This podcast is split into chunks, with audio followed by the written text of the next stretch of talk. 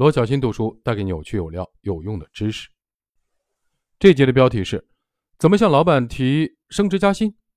恰到好处、符合时机的升职加薪的要求极其必要。大多数时候，人们往往会高估自己对团队的贡献，所以我建议你不要轻易的向老板提升职加薪。大多数情况下，对于真正有卓越贡献的人，老板不会视而不见。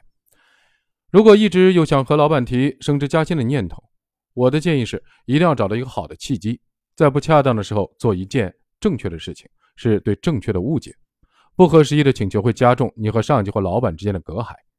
提升职加薪的时候，你要理性的评估一下提出升职加薪的缘由。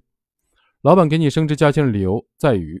要么是你创造的价值超过老板所支付的，要么你总在源源不断的创造更大的价值，要么是你创造的价值超过老板的预期。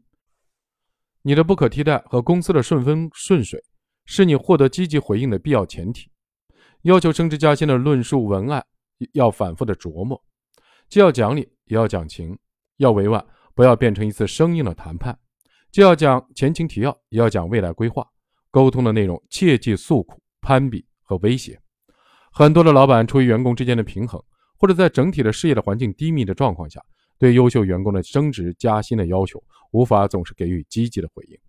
但一个在恰当时机的、基于充分理由的升职加薪请求，会让上下级的关系更加通融，也会让没有主动走出这一步的上级或老板心生愧疚，从而更关注你的感受。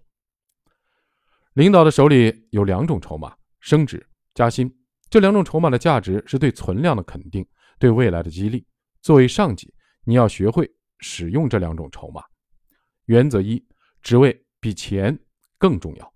职位意味着管理责任，并不是所有有业绩的人都适合做管理。